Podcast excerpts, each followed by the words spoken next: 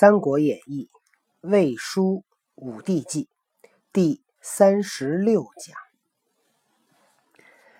马超在汉阳，父因羌胡为害，堤王千万叛应超，屯兴国，使夏侯渊讨之。马超在汉阳。呃，和联合羌族还有胡来去，嗯，造反捣乱。然后有一个氐族，是一个少数民族，是我国历史上一个重要的民族。然后他从先秦到南北朝，氐族分布在今天的甘肃、陕西、四川等省的交界处。大部分集中于陇南地区，氐族的王氐王千万，然后也来响应马超反叛，驻扎在兴国。呃，曹操派夏侯渊讨之，就是讨伐马超。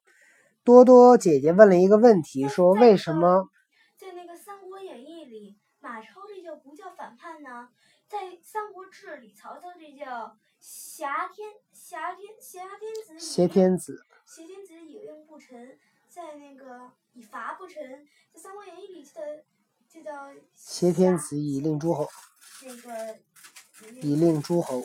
对，那个为什么马超在这儿叫反叛呢？是因为这本书呢叫《魏书武帝纪》，是站在曹操的角度写的，对吧？先主传是站在刘备的角度写，但是他也是晋朝的史官写的，对吧？陈寿写的，所以呢，他可能直接引用那个人的话，会站在刘备的角度写，但是站在客观的角度，他还是会站在一个代表大晋王朝去写。大晋王朝是继承的魏国，对吧？他是这么一个关系。所以呢，夏侯渊是征讨叛逆。十九年春正月，始耕积田。在建安十九年（公元二百一十四年）开始，呃，积田。什么叫积田啊？积田是古代的一个礼节，在孟春的正月，春耕之前，天子呢会率领诸侯亲自耕田的一个典礼。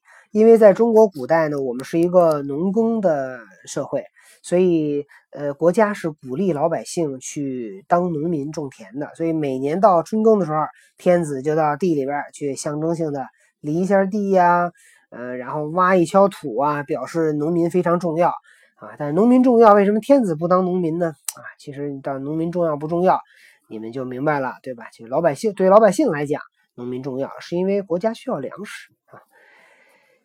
嗯，然后南安、赵渠、汉阳、尹奉等讨超，削其妻子，超奔汉中。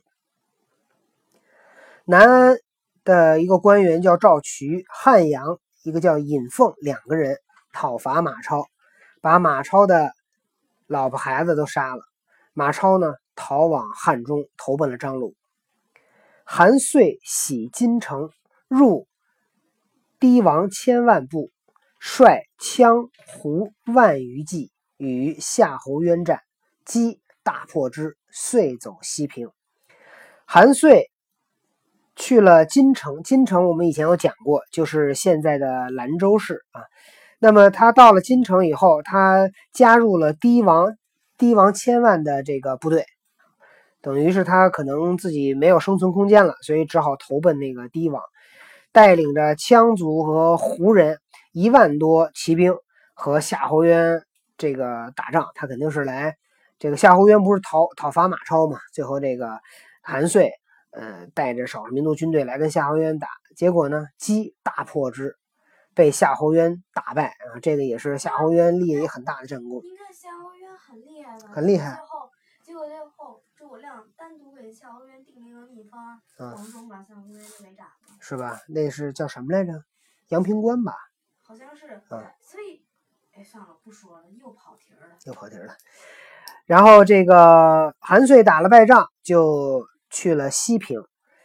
然后夏侯渊渊与诸将攻兴国，屠之。夏侯渊带领军队攻打兴国，兴国是谁在那儿呢？是那个马超。最后呢，屠屠城。哦，马超已经走了，马超已经逃跑了，所以这个等于是夏侯渊占领了兴国，就屠城。省呃省安东永永阳郡，结果就把安东跟永阳这两个郡呢给去掉，给撤销了，跟其他的地方合在了一起。安定太守务丘兴将之官，公戒之曰：“羌胡欲与中国通，自当遣人来，慎勿遣人往。善人难得，必将教羌胡望有所请求，因欲以自立。”不从，便为失义俗义；从之，则无义事。安定太守呢，叫务丘兴。务丘兴呢，将要将之官，就是要去安定赴任。公戒之曰：“曹操呢，就是提醒他说，羌胡欲与中国通，羌羌人、胡人如果想和中国通好，自当遣人来，就会派使者来。慎勿遣人往，你不要往他那儿。”去派人要谨慎，善人难得，必将教羌胡望有所请求。说好人啊很难找，碰到一个好的使者很难找。那这个人要这人要心眼不好呢，他一定会教那个羌人跟胡人跟我们提一些要求，提一些不好的要求。这样呢，他是因欲以自立，他就想给自己呢那个找好处。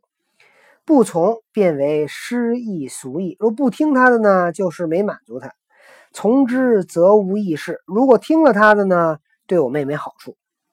兴志遣校尉范陵至羌中，陵果教羌，使自请为蜀国都尉。务丘兴去了以后，没听曹操话，他就派了个校尉叫范陵，到了羌中，派那。这个范陵去羌人那儿，结果这范陵呢，嘿，果然就教唆那个羌族回来以后，就告诉务丘兴说要让范陵带领啊，在那个地方设一个蜀国，他做都尉。哎，果不其然，被曹公言中。公曰：“吾欲之当耳，非圣也，但更事多耳。”曹操说：“我早就看出来了。”我呢也不是什么圣人，我也就是经历的事儿多一点啊，所以这就是这个经验啊很重要。三月，天子使魏公位在诸侯王上，改授金玺，改授金玺，赐福远游冠。建安十九年。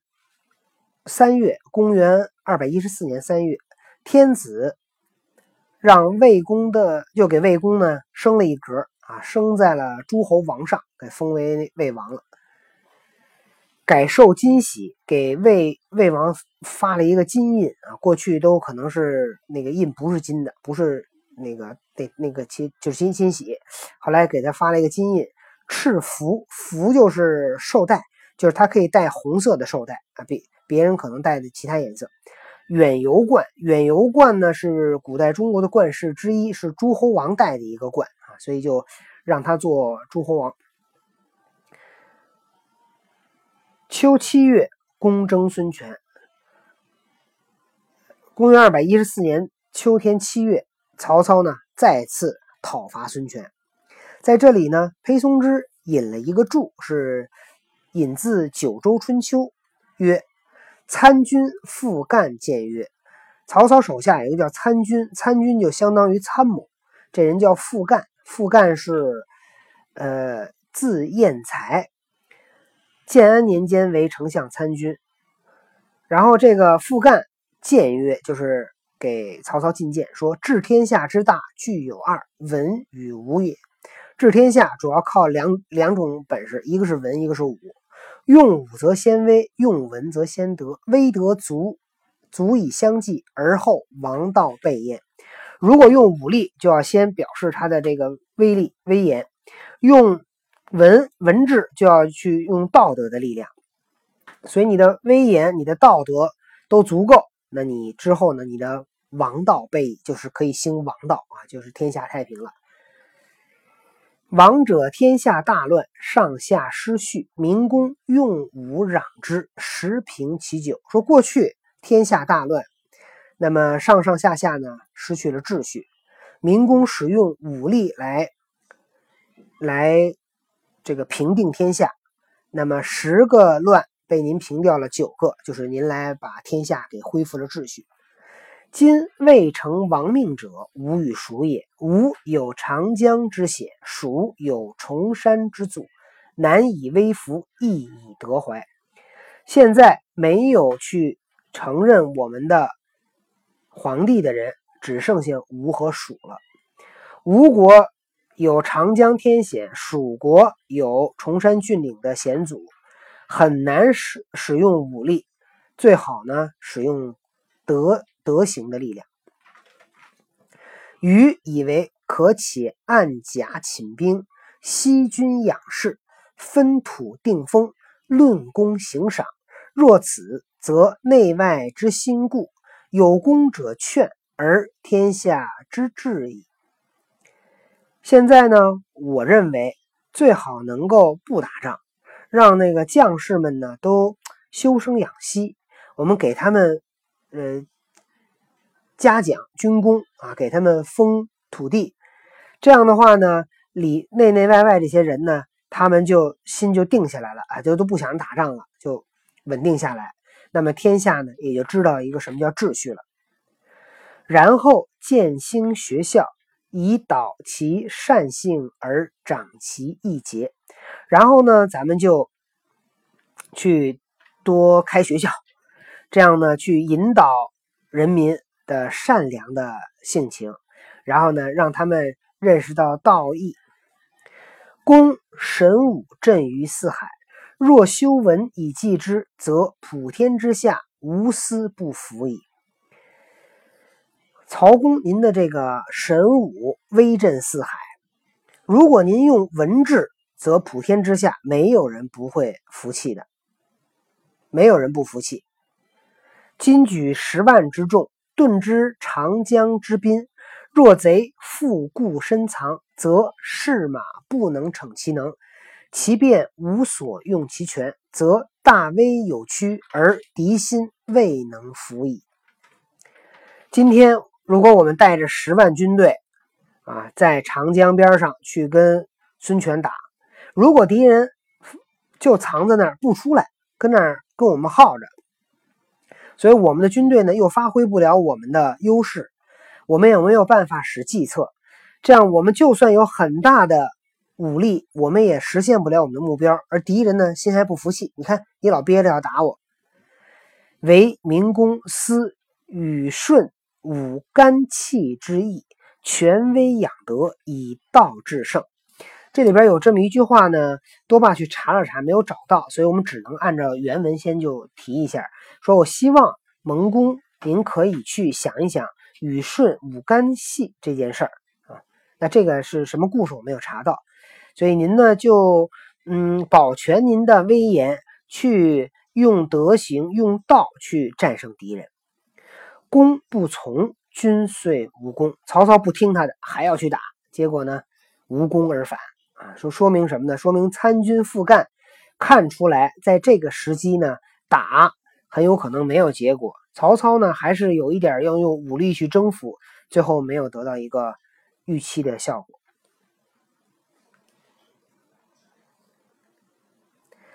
初，陇西宋建自称河首。平汉王，聚众包汉，改元置百官三十余年。呃，初就是早先的时候，陇西在甘肃省的西边，有一个人叫宋建。宋建呢，自称河首平汉王，自立为王了。这也是早先在中原大乱的时候，反正各地的人都纷纷要当王。聚众包汉。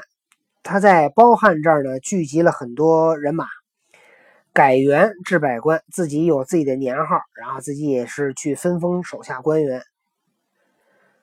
三十余年啊，他就嚯当王当了三十多年。你说那会儿中原都乱到什么程度？没人管他。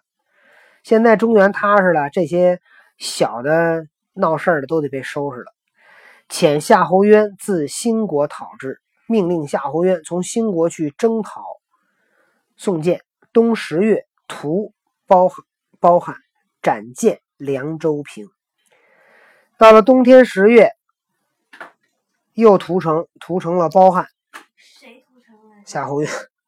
太能屠。夏侯渊看来比较狠，然后杀了宋建，凉州这算平定了。他猛啊，嗯而且还暴躁，了？最后他就也也吃亏了，是吧？公自合肥还，然后曹公从合肥返还。好，今天呢我们就讲到这儿。今天主要讲的是安定了这个啊，曹操被受封以后的第二年，曹操呢去打了马超，马超呢就呃跑到了汉中投降了张鲁，然后曹操又去打孙权，结果呢就无功而返啊，然后就讲了这么两件小事儿。好，今天的故事讲到这儿，我们下次再见。